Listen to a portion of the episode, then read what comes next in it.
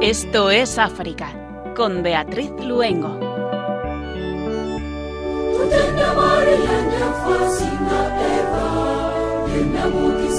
Muy buenas tardes a nuestros queridos oyentes.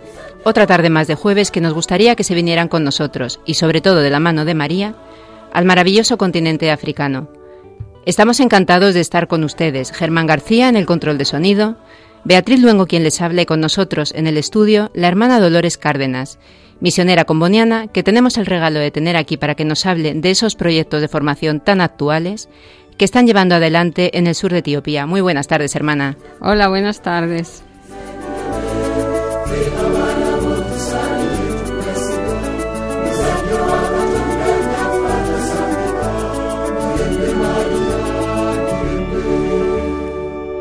El buen maestro africano, ¿quién es Peter Tabichi? Hoy en Esto es África queremos conocer quién es este joven franciscano de Kenia, premio al mejor educador del mundo 2019. Sobre él hablaremos con el padre Enrique Bayo Mata, misionero comboniano y periodista, trabajando actualmente en la redacción de la revista Mundo Negro después de 15 años en República Democrática del Congo. Y de Kenia al sur de Etiopía, Aguasa, donde vive desde hace 20 años la hermana Dolores Cárdenas, que junto con el resto de comunidad de misioneros combonianas forman a jóvenes en temas tan actuales como hostelería, moda y diseño, o algo tan importante como prepararse si van a emigrar. Con Miriam San Martín seguiremos en Etiopía, pero nos trasladaremos al siglo XII. La libela, el rey santo, es su figura de hoy. Un programa lleno de contenidos que esperamos que les guste. Kenia y Etiopía, comenzamos. Esto es África.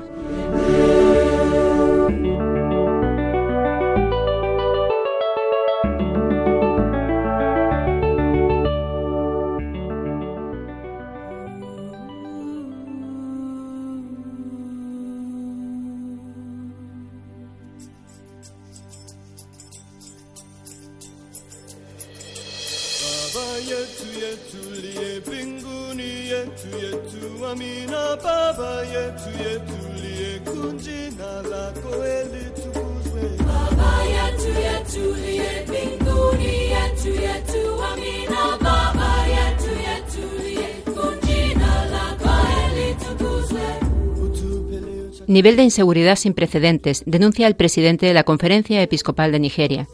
El nivel de inseguridad en Nigeria no tiene precedentes y no debemos permanecer en silencio, mientras ciertas personas siembran el caos en el resto de la nación con total impunidad, denunció Monseñor Agustín Acubece, arzobispo de Benin City y presidente de la Conferencia Episcopal de Nigeria. También el cardenal Anthony Olubunmi Okoye, arzobispo emérito de Lagos, Destacó que, como cristianos, contradeciríamos nuestra vocación si no nos opusiéramos a la corrupción, al tribalismo, al egocentrismo, los secuestros y los otros muchos males sociales que vemos diariamente en nuestro país.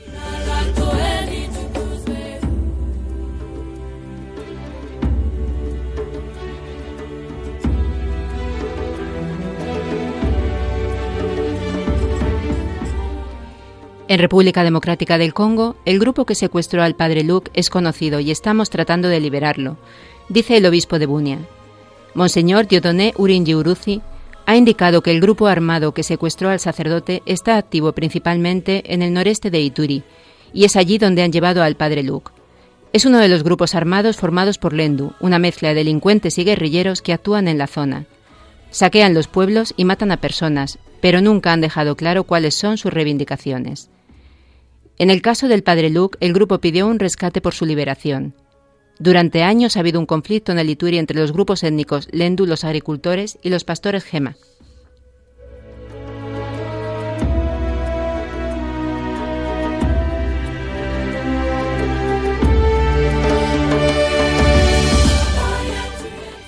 Las nuevas masacres en Mali y Burkina Faso hacen peligrar la estabilidad del Sahel.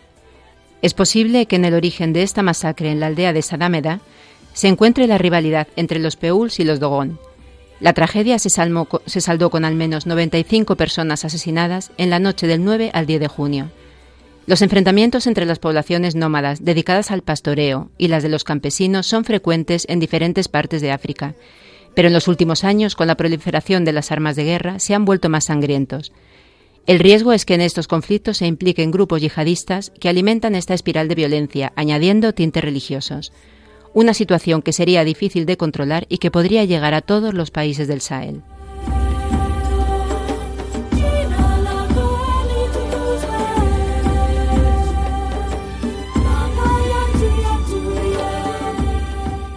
En el país hay violencia, masacres y explotación salvaje de los recursos. República Centroafricana. El país se encuentra en una situación de inestabilidad muy grave. A pesar de los acuerdos de Jartum firmados en febrero por el gobierno y 14 líderes rebeldes, el 80% del territorio está en manos de bandas que responden a los líderes locales. El acuerdo firmado en Sudán preveía su desarme, pero no se ha cumplido. Así continúan los enfrentamientos, los saqueos y la violencia. De este modo denuncia la violencia el padre Aurelio Gacera, misionero carmelita italiano, quien desde hace 28 años reside en la República Centroafricana y actualmente es párroco de Bozum y responsable de, la, de Caritas Diocesana.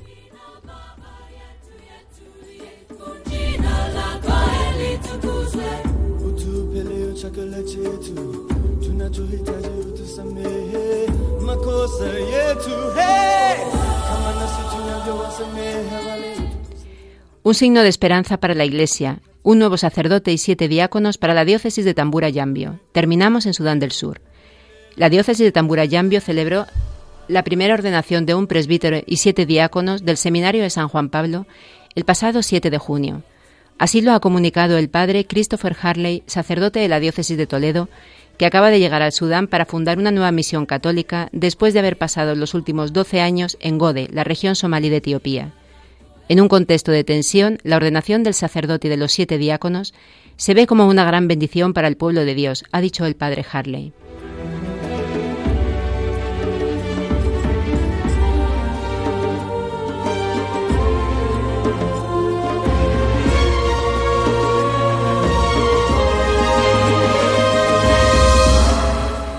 Hoy en Esto es África continuamos pidiendo por la paz tan necesaria en este continente pero también hoy podemos dar gracias por estas ordenaciones en Sudán del Sur. Ponemos en el corazón de la Virgen su vida y sus vocaciones, para que su testimonio sea luz en este país tan castigado por el sufrimiento.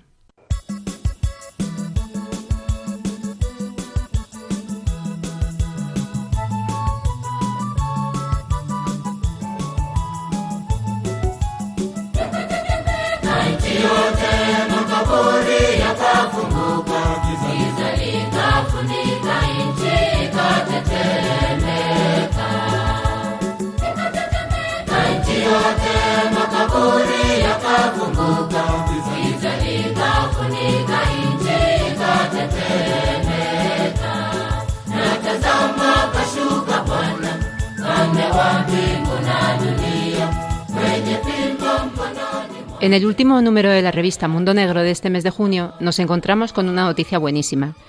El buen maestro africano es el título del artículo escrito por el misionero de África Agustín Arteche. Y esta noticia no es ni más ni menos que la concesión del premio al mejor maestro del mundo a un africano, un joven franciscano de Kenia, Peter Tabichi.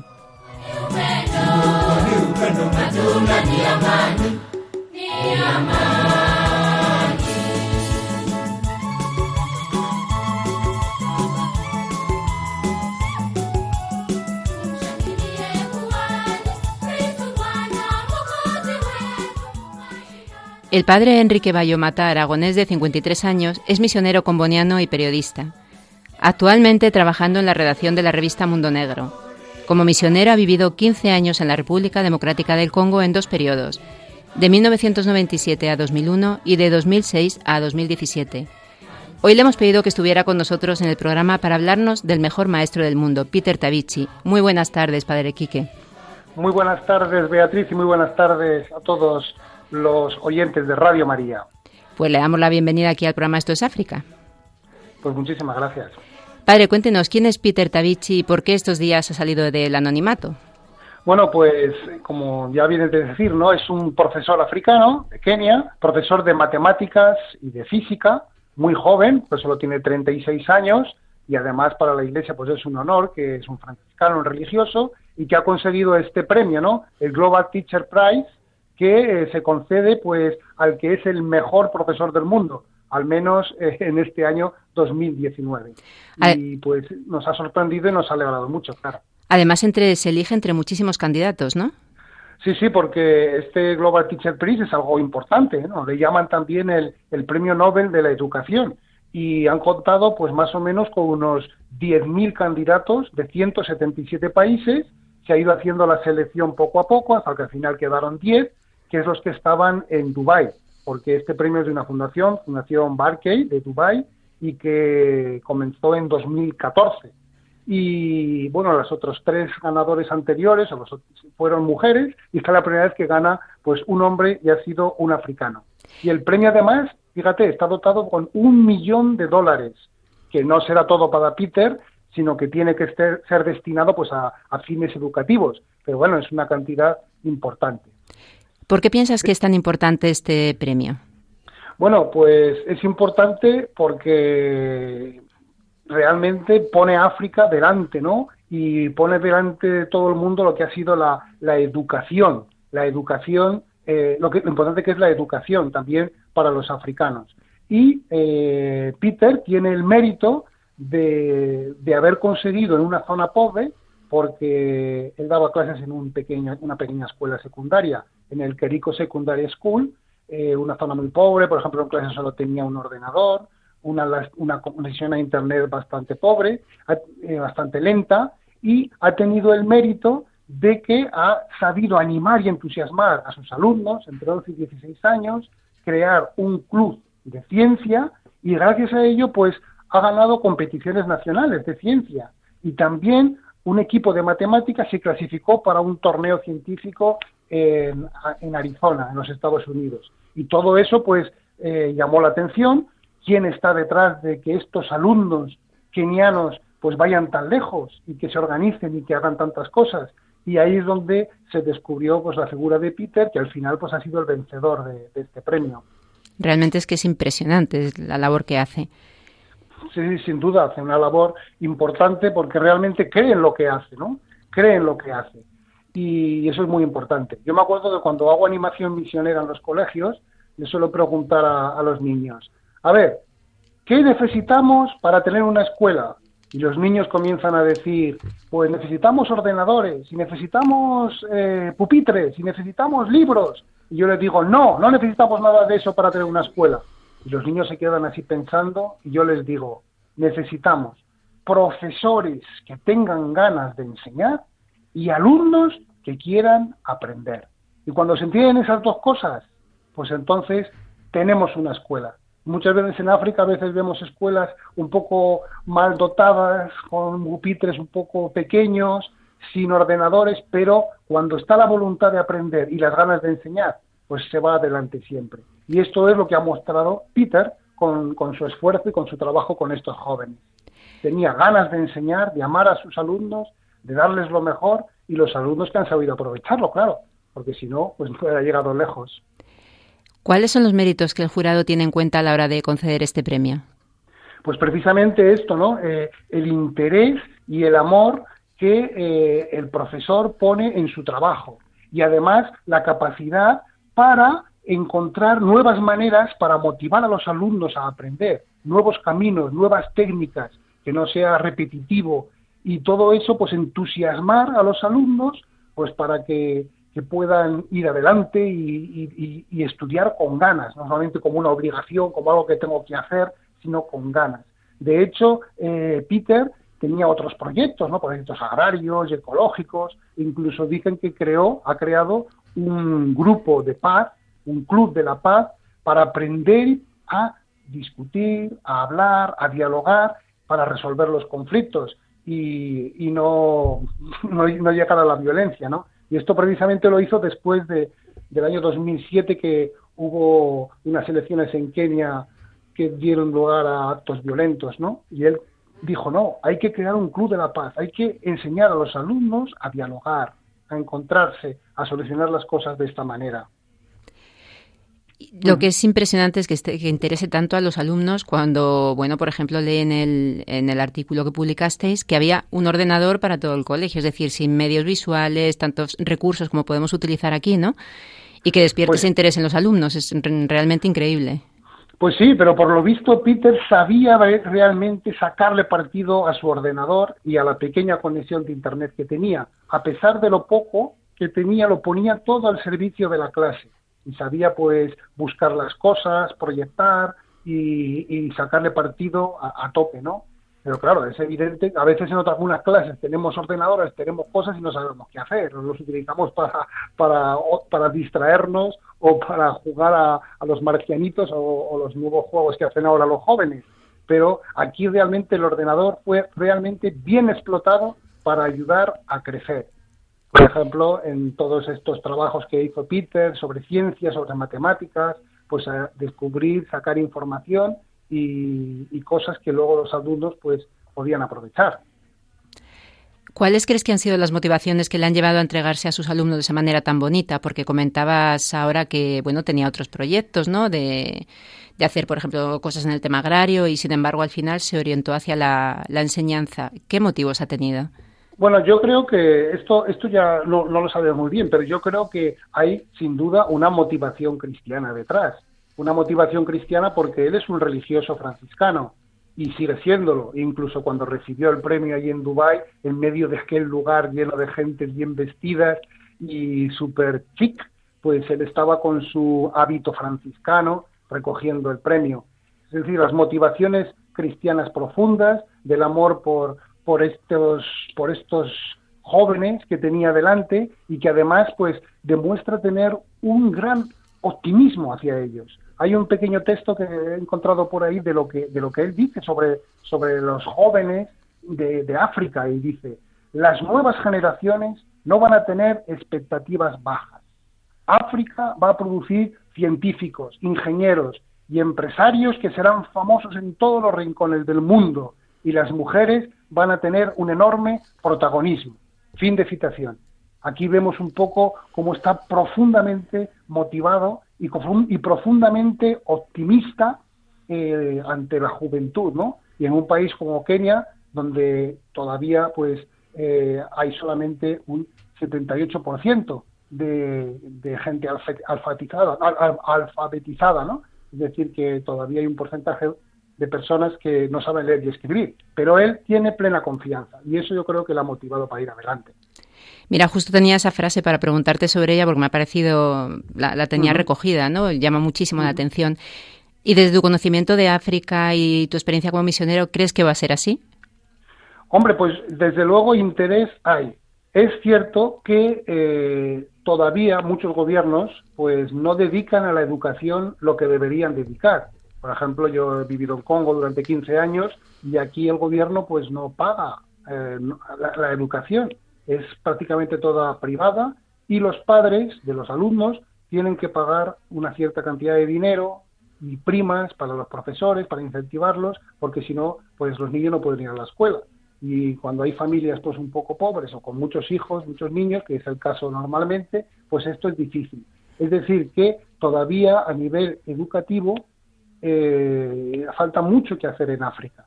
Pero como decía antes, no es solo cuestión de dinero, es cuestión de voluntad.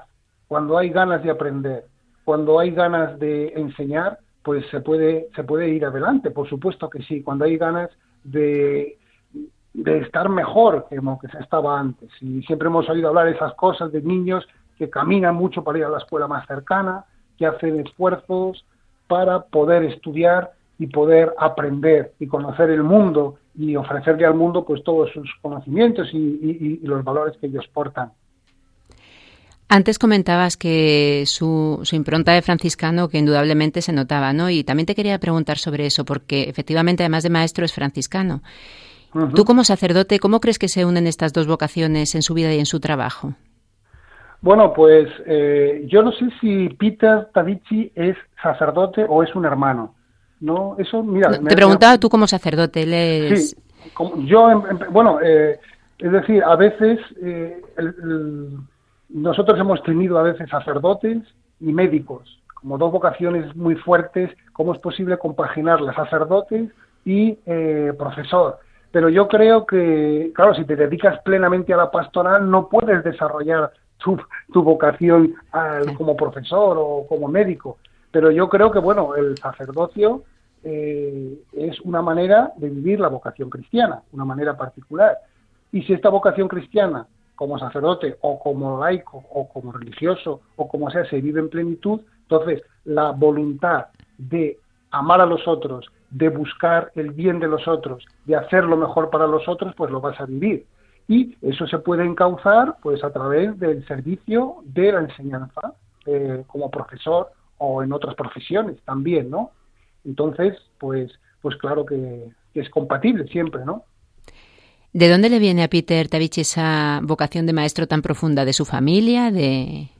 Pues sí, eh, él mismo lo reconoce, ¿no? Que esa vocación le viene de su propio padre, que también fue profesor y que eh, fue su maestro de escuela y su referente en la vida. De hecho, el padre de Peter viajó con él a Dubái para recibir el premio y estaba allí con él que por cierto Peter era la primera vez que cogía un avión en su vida, que tomaba un avión con 36 años, porque solo había viajado por Kenia y un poquito en Uganda, que es el país vecino, y esta era la primera vez que, que montaba en avión para ir a recoger este premio.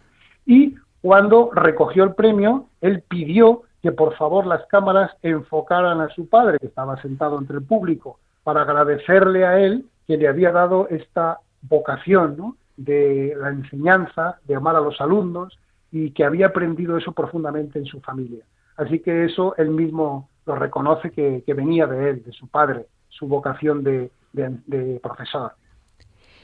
Y esta pregunta sobre todo para ti, como misionero después de 15 años en el Congo y desde tu amor por África y por su gente, ¿qué has sentido cuando escuchas que un africano ha recibido un premio tan importante?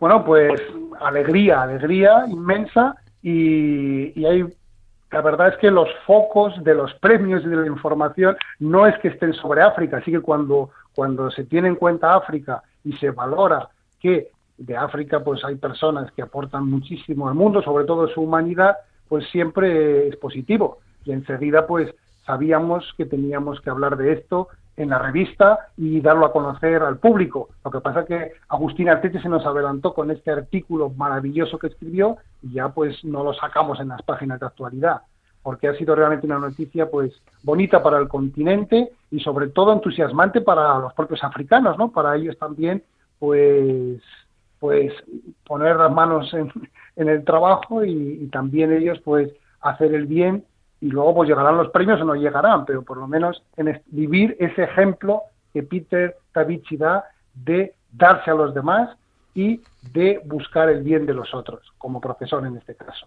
Sí, cuanto menos es un estímulo, ¿no? Y un, y un aliciente también para, para otros maestros, para otra gente que, se que está dedicada ¿no? a este tipo, a la formación, a, a la sanidad. El que empiecen a recibir un premio, se haga visible ese trabajo, cuanto menos es eso un aliciente, ¿no? Y un estímulo por supuesto que es un estímulo, ¿no? Yo ahora mismo estoy recordando pues algunos profesores que han perdido un poco el ánimo, pues porque precisamente eso, los salarios son muy bajos en África y a veces las dificultades con los niños, pues encontrar una persona que realmente ha sabido vencer las dificultades y entregarse totalmente a su vocación, pues también a ellos les va a estimular y les va a decir, bueno, pues yo también tengo que sacudirme un poco este pesimismo y hacer todo lo que pueda en el, caso de los profesores y de, y de, toda, de todas las profesiones y todos en general en la vida, hasta nosotros aquí en España. Pues lo que hacemos, intentarlo hacerlo lo mejor posible, con entusiasmo, con optimismo, con ilusión, con fuerza,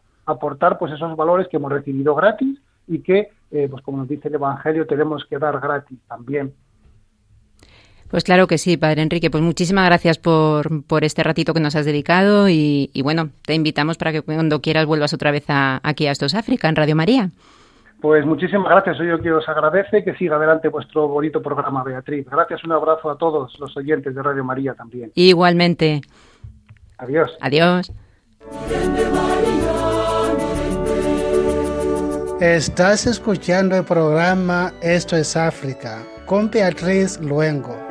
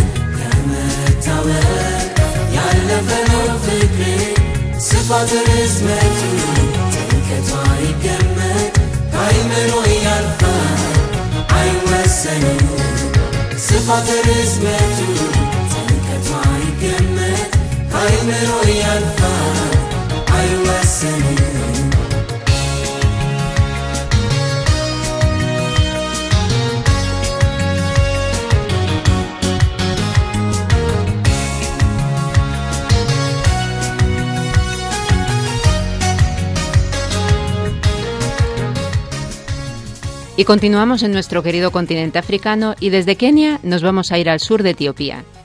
Awasa, en la zona de Sidama, la capital del sur de la región de los pueblos del sur, en la carretera que une Nairobi con Addis Abeba.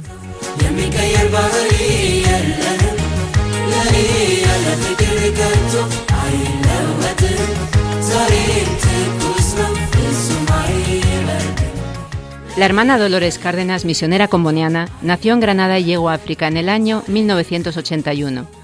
Después de Kenia, lleva ya 20 años en Etiopía, donde junto con el resto de la comunidad de misioneras combonianas se dedica principalmente a labores de formación. Pero una formación que además de humana llama la atención por lo actual de su contenido. Muy buenas tardes de nuevo, hermana. Hola, muy buenas tardes. A ver, sitúanos un poquito en Aguasa y en vuestra comunidad y, cómo es este lugar donde llevas viviendo 20 años y quiénes estáis allí, porque me comentabas que es una comunidad muy de diferentes países, ¿no? Sí, sí. Bueno, este es el sur de Etiopía, donde conviven más de 80 mm, etnias eh, diferentes y también con no sé cuántos idiomas. Eh, el sur de Etiopía es muy bonito, tiene muchos lagos. Eh, es, también, también es un pueblo lleno de, de atractivo y de misterios. bueno, eh, nosotras somos siete y, y somos una es de Egipto, la otra es de Costa Rica, otra es eh, española, que soy yo, otra, otras tres son italianas y, y otra es de Uganda. Así que somos muchas nacionalidades, eh, lo cual eh, a veces es difícil, ¿eh? pero es, es también una gran riqueza. Formación a los jóvenes. Cuéntanos primero sobre una labor que, bueno, a mí particularmente nunca deja de impresionarme, ¿no? Que es eh, la labor que realizáis con las jóvenes en la, en la prisión. Ah, bueno, pues en la prisión trabajamos con las mujeres y los bebés, porque ellas están allí, las que tienen hijos, están con sus hijitos o hijitas, pero pequeños, y dan a luz también en la cárcel. Eh, normalmente son de 35 a 40 a 40. Y estamos con ellas, eh, tenemos una academia de peluquería, tenemos un, un, eh, enseñamos informática con ordenadores, ¿no? Informática básica. Eh, también mm, bordado a máquina y trabajos manuales. Y sobre todo les damos una educación religiosa en general, porque son, son de, todas las religiones, ¿eh? ortodoxas, musulmanas, eh, protestantes, tradicionales. Y, tenemos cuidado de los niñitos. Cuando se enferman, pues les damos sus- su medicina o los llevamos al hospital, a las mamás también. Bueno, pues este trabajo es un trabajo muy, muy bonito porque ellas así no se encuentran, em, em, ¿cómo se dice? Por favor ¿Solas o...? solas, abandonadas, ¿no? Eh, eso es, abandonadas. Porque las familias no van a verlas, ya que son de muy lejos, el sur es muy grande, las familias no tienen dinero para ir a verlas o no las quieren tampoco ir a ver y entonces están abandonadas. Y, y, eh, cuando vamos, pues lo agradecen mucho, por ejemplo, si va gente, porque dice, "No- nuestras familias no vienen. Eh, o sea, somos solo nosotros. Claro, ¿no? pobrecitas, qué difícil. Sí, es difícil. Pero les damos, mm, también les llevamos cosas, por ejemplo, para la higiene personal, que eso es muy importante, muy importante. Y, y las graduamos cuando terminan, por ejemplo, la peluquería, la- le- las graduamos, hacemos la graduación en, en la prisión. eh, y Hacéis como una fiesta de graduación. Sí, sí, con sus vestidos y todo. Vestidos. Y hacemos una fiesta y les damos el certificado según el curso que han hecho. Y además, una cosa muy bonita es que no decimos este, este curso ha sido, ha sido hecho en la prisión. No. Decimos, ha sido organizado por la escuela profesional que es nuestra, que es Comboni Women College. Comboni Women's College. Entonces, eso les da la posibilidad después de poder trabajar. ¿eh? Pero si dicen que ha sido en la prisión, pues eso. Claro. ¿eh? Eso. Así que, eh, bueno, tenemos muchas experiencias de la- en la prisión. Hasta el día de Navidad mismo nació un, nació un niñito. sí. O sea, y la, experiencia más bonita es que ellas no se encuentran solas y que a través nuestro eh, sienten el amor de Dios. Porque, pues, pues porque es realmente el amor de Dios quien nos lleva allí y quien hace todo lo que, que nos hace hacer todo lo que hacemos, ¿no? Claro, de verdad que sí. Vuestra escuela profesional, ¿qué clase de formación impartís allí? Bueno, hemos Porque impart- además es, es una, una escuela, una, escuela profesional que estáis, eh, digamos, organizados con el gobierno, ¿no? Para impartir también su... está aprobada por Está el aprobada. gobierno. Ujú. Aprobada por el gobierno y, también- y muy apreciada por el gobierno también. Porque, bueno, es, es, es que hay muy pocas en el sur. Eh, otra, somos dos escuelas de este tipo. Nuestra escuela, desde ya que son 20 años, al principio empezamos con secretariado, luego con contabilidad, después con bibliotecarias, y informática y ahora estamos con hostelería y moda y diseño. También preparamos a las chicas que van, que emigran. Eh, ¿Por qué hemos ido cambiando cursos? Pues porque estamos, hacemos siempre una, un estudio de las necesidades de la sociedad y dónde hay más trabajo. Porque lo nuestro, el objetivo es dar un trabajo digno, que empiecen un, un, un futuro digno. ¿eh? Porque estas chicas son las que no pudieron ir a la universidad, son las que trabajaron más en casa, son las que no tuvieron, pues, las posibilidades que tienen otras, ¿no? Y, y entonces lo que queremos es que cuando terminen los cursos tengan ya su trabajo. Y tenemos que dar gracias a Dios porque estamos al 100%. Al 100%. Eh, Estamos muy orgullosos. Bueno, cuando yo hablo estamos, me refiero a Meselech y a la otra chica que somos un equipo, la que yo, pre- la que yo preparé, que después lo diré. Eh, y por eso que hablo siempre en plural. Claro. Sí, estamos muy orgullosas y muy contentas de, de este éxito, que es un éxito que Dios, que es un don de Dios, ¿no? que no es que- y también es mm, de la Virgen, porque allí la Virgen para, para los etíopes es algo, algo grande. María, ¿no? Sí, María, es la, que dan Nemejeret, la, es la Virgen de la Misericordia. Y, eh, y está presente siempre con nosotros, ¿eh? porque los ortodoxos son muy, muy devotos de la Virgen. Y precisamente las, las dos, una es católica, la otra es ortodoxa, y, bueno, y en general hay mucha devoción a la Virgen. Eh, entonces, ¿La escuela lleva 20 años? ¿Lleva La desde escuela que lleva- llegasteis allí prácticamente? lleva más, lleva más. Lleva más. Lleva 26. Mm. Yo me, mm, llegué eh, y tuve que empezar a, mm, a hacer el upgrading. El upgrading mm, en español. Bueno, pues de lo que es escuela hasta... Fuiste elevando los grados de la escuela, ¿no? Sí, sí. De eh, escuela... mm, A lo mejor es ah, de primaria, secundaria, fuiste sí, subiendo. eso es, eso es. sí. Técnica, luego ahora es college. Sí. De college, grado superior, va, ¿sabes? Hasta el máximo que podemos hacer, que ya estamos, el año próximo será el máximo en la, en la parte de moda y diseño. Ahora, ahora te voy a preguntar sobre la parte de moda y diseño. Eh, formación para prevenir el tráfico humano cuando los jóvenes emigran a Oriente Medio. me ha parecido realmente impresionante. ¿Cómo preparáis a los chicos y chicas que quieren ir a Oriente Medio, ¿no? A buscar un futuro mejor.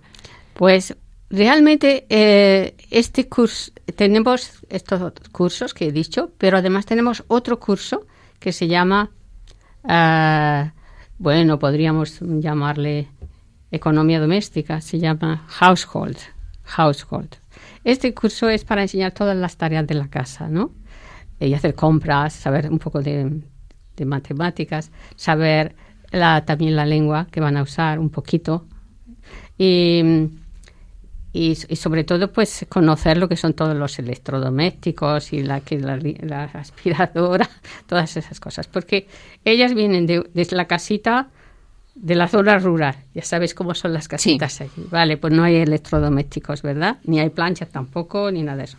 Pues vienen de allí y empiezan a conocer los electrodomésticos, la plancha, la aspiradora, hacer la cama, en, en el modo, digamos, que, lo, que van a encontrar cuando emigran. ¿eh?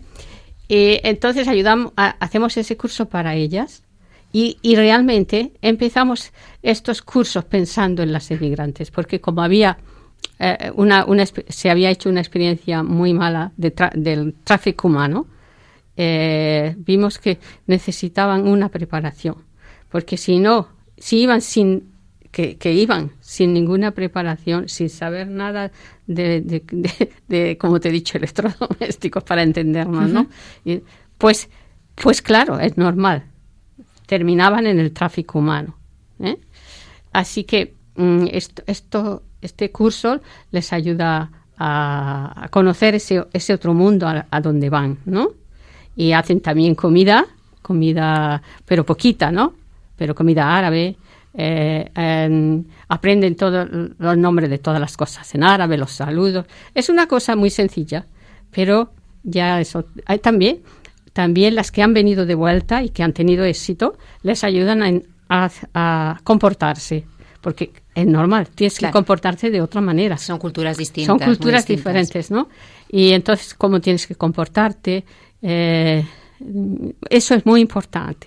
Y ellas saben muy bien cómo tienen que, que- que ayudar a estas chicas, ¿no? Les ayudan con la lengua, les ayudan eh, en la parte cultural. Y bueno, pues resulta que si no tienen el curso que nosotros damos, y si no lo pasan, porque el gobierno viene a hacer, la- a hacer el examen, si no lo pasan, no les dan el pasaporte. O sea que la cosa es muy seria, ¿eh? La cosa es muy seria. es que no les dan el pasaporte. Realmente sí es seria. Es seria. Y lo han, lo han puesto así para que obligadas a hacer el curso Tengan una preparación. tengan la preparación. Porque ya la, la experiencia nos ha dicho que sin preparación es, es como yo les decía, es arrogarse, arrojarse al lago. ¿Mm? Así que estamos poniendo mucho amor, eh, eh, mucho, mucho, mucho amor en estos cursos para que las chicas puedan ir preparadas y no lleguen a, a caer en el tráfico humano. ¿eh? Porque las que vuelven ya del tráfico, que también tenemos casas de acogida para ellas, hemos visto cómo vuelven, ¿no? Vuelven, pues, eh, hasta quieren suicidarse, o sea, vuelven muy mal, vuelven también con, con sus niñitos, ¿no? Y, y es muy difícil mm, Que se reinserten que se reinserten de nuevo en la sociedad. Así que, pues, eh, y también tenemos chicos. No era nuestro objetivo tener chicos, no. Pero resulta que nos pidieron si por favor podían hacer este curso. Bueno, pues la verdad es que yo dije que sí, no sé por qué. Pues sí. Y entonces los primeros fueron diez. Pero es que yo cuando los vi a los chicos, estos chicos es que son de una tribu que, que no están acostumbrados a trabajar con la- las tareas En de las la tareas mujer. domésticas. Sí, entonces eh, eh, yo cuando empecé a, a verlos cómo cogían la plancha, cómo, cómo lavaban la ropa, cómo hacían la cama y las chicas todos juntos y tan, tan con tanta eh, interés, con tanto interés y con una cosa Y maravillosa. ahora tienes, ahora hay muchos más chicos. Sí, o ya sí, no? hay más han chicos. seguido, su- seguido Sí, subiendo hemos la seguido cifra, ¿no? acogiendo hasta que ten- si tenemos sitio, pues acogemos. ¿eh? Y la verdad es que está dando un resultado buenísimo, porque decía la, dice, uy, pero si es que los chicos aquí estaban, Es- o sea, han cambiado. Y si ya Pues bueno, pues si, si, si empezamos así, poquito a poco, aunque porque no es que vayan todos a, a- a- emigren todos o todas se quedan también allí en los hoteles porque mira el turismo ha crecido mucho hay muchísimos hoteles eh, y pueden trabajar allí no pero ya tienen otra mentalidad Ahora que has dicho hoteles, hermana, te quería preguntar, creo que tenéis un pequeño hotel que también se utiliza para continuar formando. Cuéntanos sobre este hotel. Bueno, el hotel es necesario para la hostelería. Tenemos, un, tenemos una cocina internacional muy grande con toda clase de, de electrodomésticos, toda clase de electrodomésticos. Y se cocina no solo para en este curso que, del cual estamos hablando, sino en el curso de hostelería, porque llegan al chef, a- a- el título de chef, ¿no? Y, mm, y food eh, supervisor del y supervisor. bueno, eh. Entonces, es, eh, la cocina eh, se cocina de todo, porque es internacional. Luego tenemos el dormitorio, estilo hotel, ¿no? Con- bueno, estilo hotel. Muy sencillo, pero estilo hotel. Luego están los baños con, toda- con la lava, eh, los baños, bueno, también estilo hotel. Y las- con el, el lavadero con las lavadoras, tengo do- dos lavadoras. Lo tenéis todo preparado para que hagan las prácticas. Sí, allí. y luego tengo un, tenemos un, un restaurante mm, bar. Restaurante bar para el servicio, ¿no? Es- o sea, en pequeño está un poco todo para que puedan aprender, ¿no? Y otra formación que, porque si no se nos va a pasar así el tiempo y quiero preguntarte muchas cosas. Sí. Otra formación realmente curiosa, moda y diseño. Sí. Y diseño textil por AutoCAD. Sí, sí. Entonces, eh, la moda y diseño es como si fuera corte y confección. Se, com- se empieza con el corte y confección.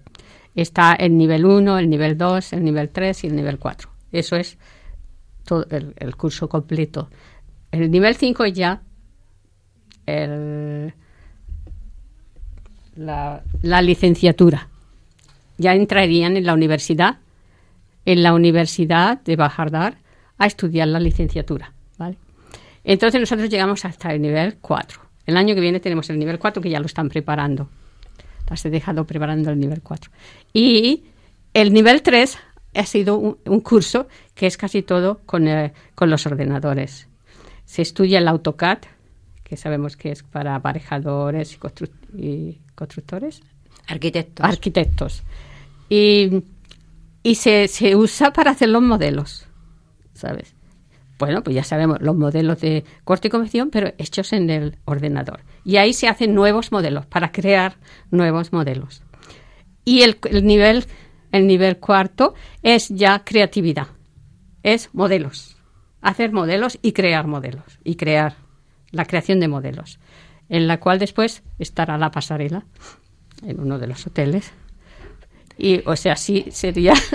En fin, impresionante. Hermana, así corriendo, como me están diciendo, que nos quedamos sin tiempo, como siempre. Sí. Una preguntita así más personal. Eh, cuéntanos alguna experiencia especial que hayas tenido, que nos, que nos quedemos con esa imagen de, de Etiopía, de Aguasa, ¿no? Y de sus jóvenes. Bueno, pero antes de, de eso quiero decir que tanto eh, los de moda y diseño como los otros, todos encuentran trabajo y los anteriores también. Es que eso es que es muy importante, ¿no? Es fundamental. Eso es fundamental. Entonces, ahora tu pregunta es sobre algo personal.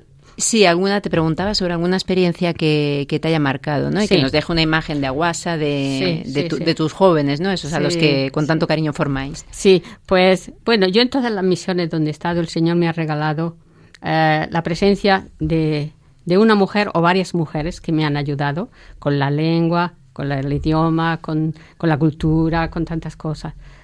Eh, y eso para mí ha sido un, un regalo grandísimo. En Etiopía, pues el Señor me ha regalado también, eh, tengo dos, que son las dos que yo preparé, porque al principio cuando llegué no estaban preparadas.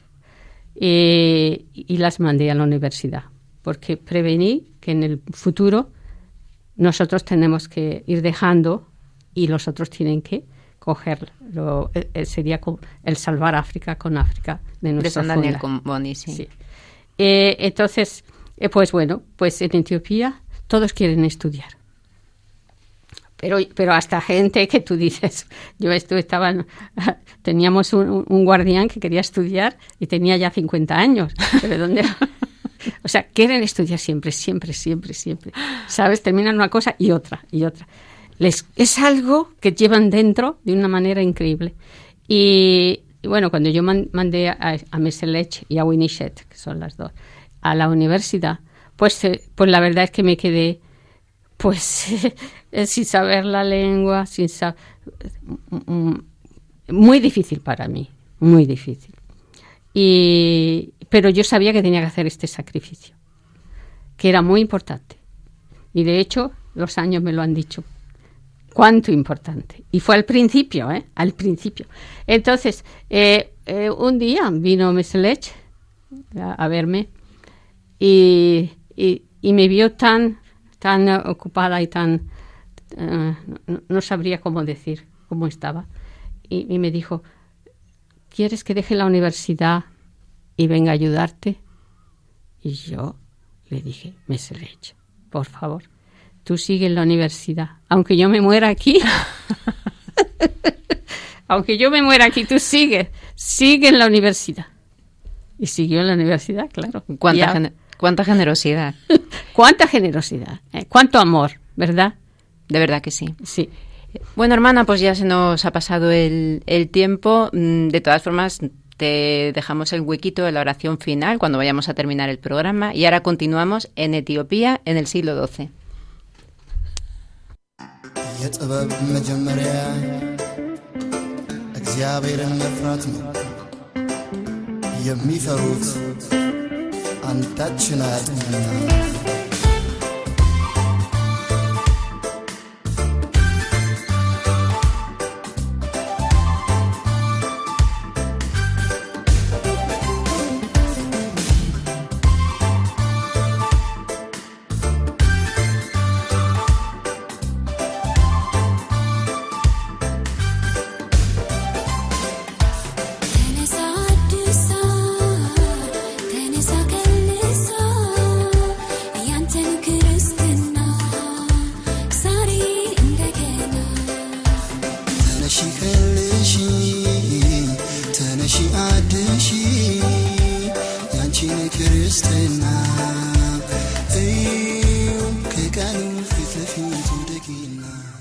Durante el siglo XII emergió en Etiopía la dinastía Zagé y Roa.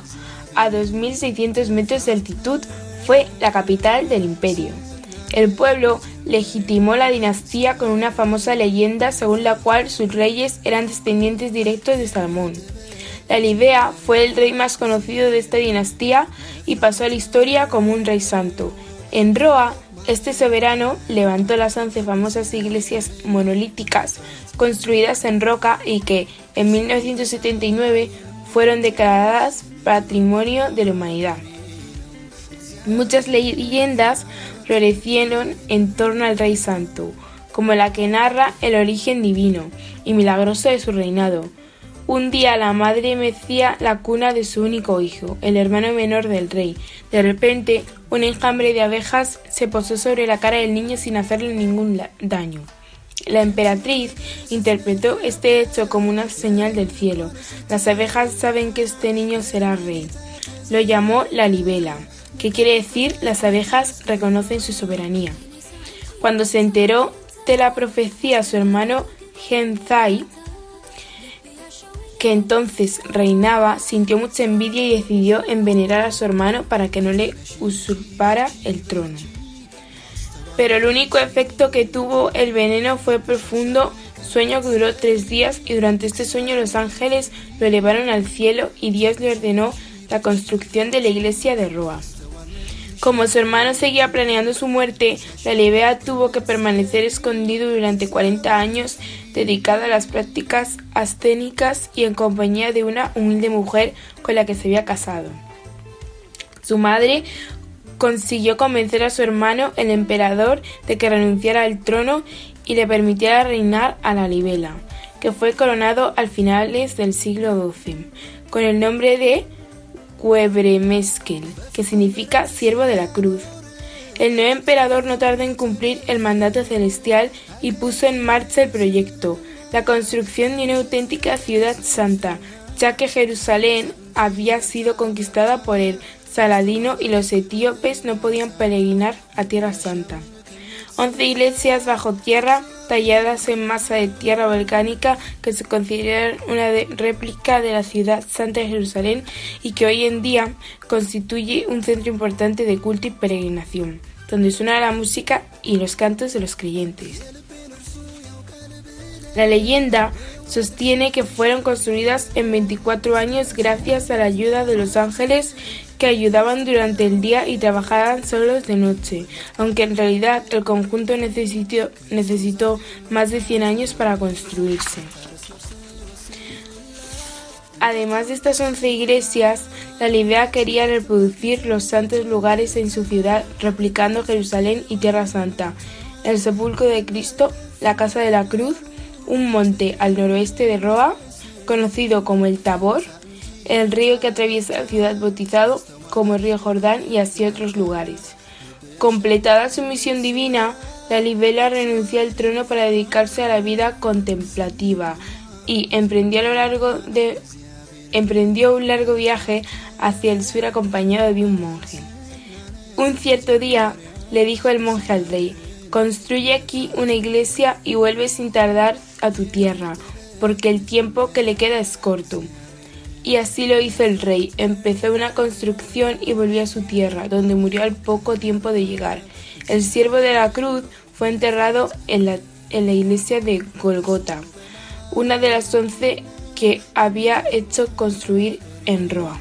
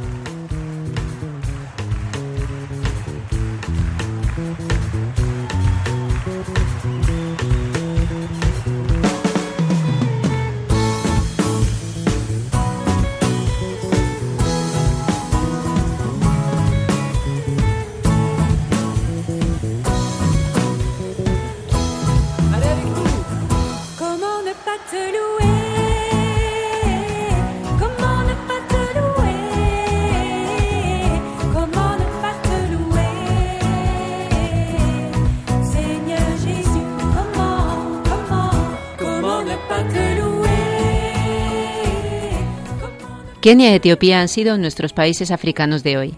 Desde Kenia, una fantástica noticia, la concesión del Premio Mundial al Mejor Maestro 2019 a Peter Tabichi.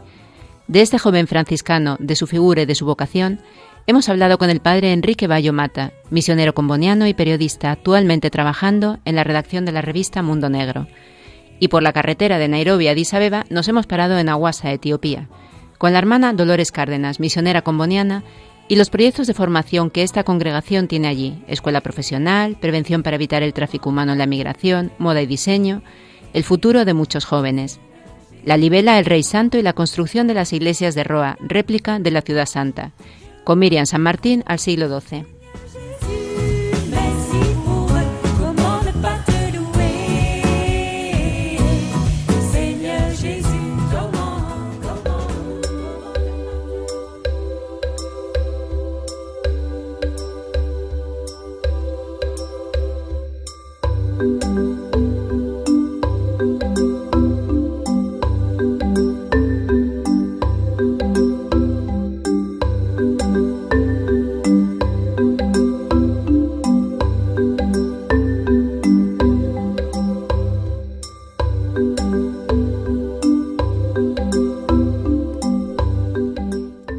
Vamos llegando al final de este rato africano aquí en Radio María. Les invitamos a que nos escriban al correo electrónico del programa esto es Estaremos encantados de recibir sus ideas, sugerencias y por supuesto sus vivencias africanas. Muchísimas gracias al padre Enrique Bayo, misionero com- comboniano, por acercarnos a la figura de Peter Tabichi y a la hermana Lola Cárdenas, que le damos las gracias por haber estado con nosotros en el programa, por su presencia aquí y trasladarnos a su querida Aguasa en Etiopía junto a los jóvenes que forman. Gracias a Germán García en el control de sonido y a nuestra querida Miriam San Martín, A Pedro Calasanz, que no, no ha podido estar con nosotros, le enviamos un abrazo. A ver si el próximo programa ya nos acompaña de nuevo. En 15 días, si Dios quiere, estaremos de nuevo con ustedes acercándonos a África desde nuestra fe y de la mano de María. Terminamos como siempre en oración, hoy con la hermana Dolores Cárdenas, que la Virgen les guarde y les acompañe siempre.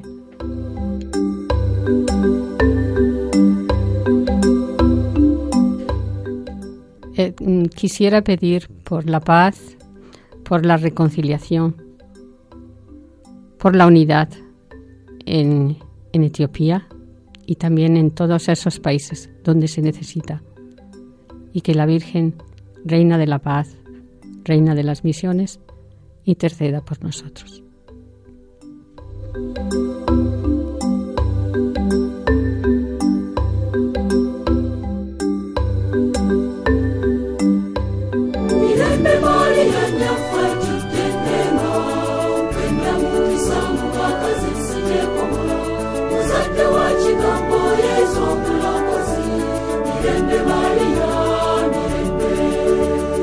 Esto es África con Beatriz Luengo.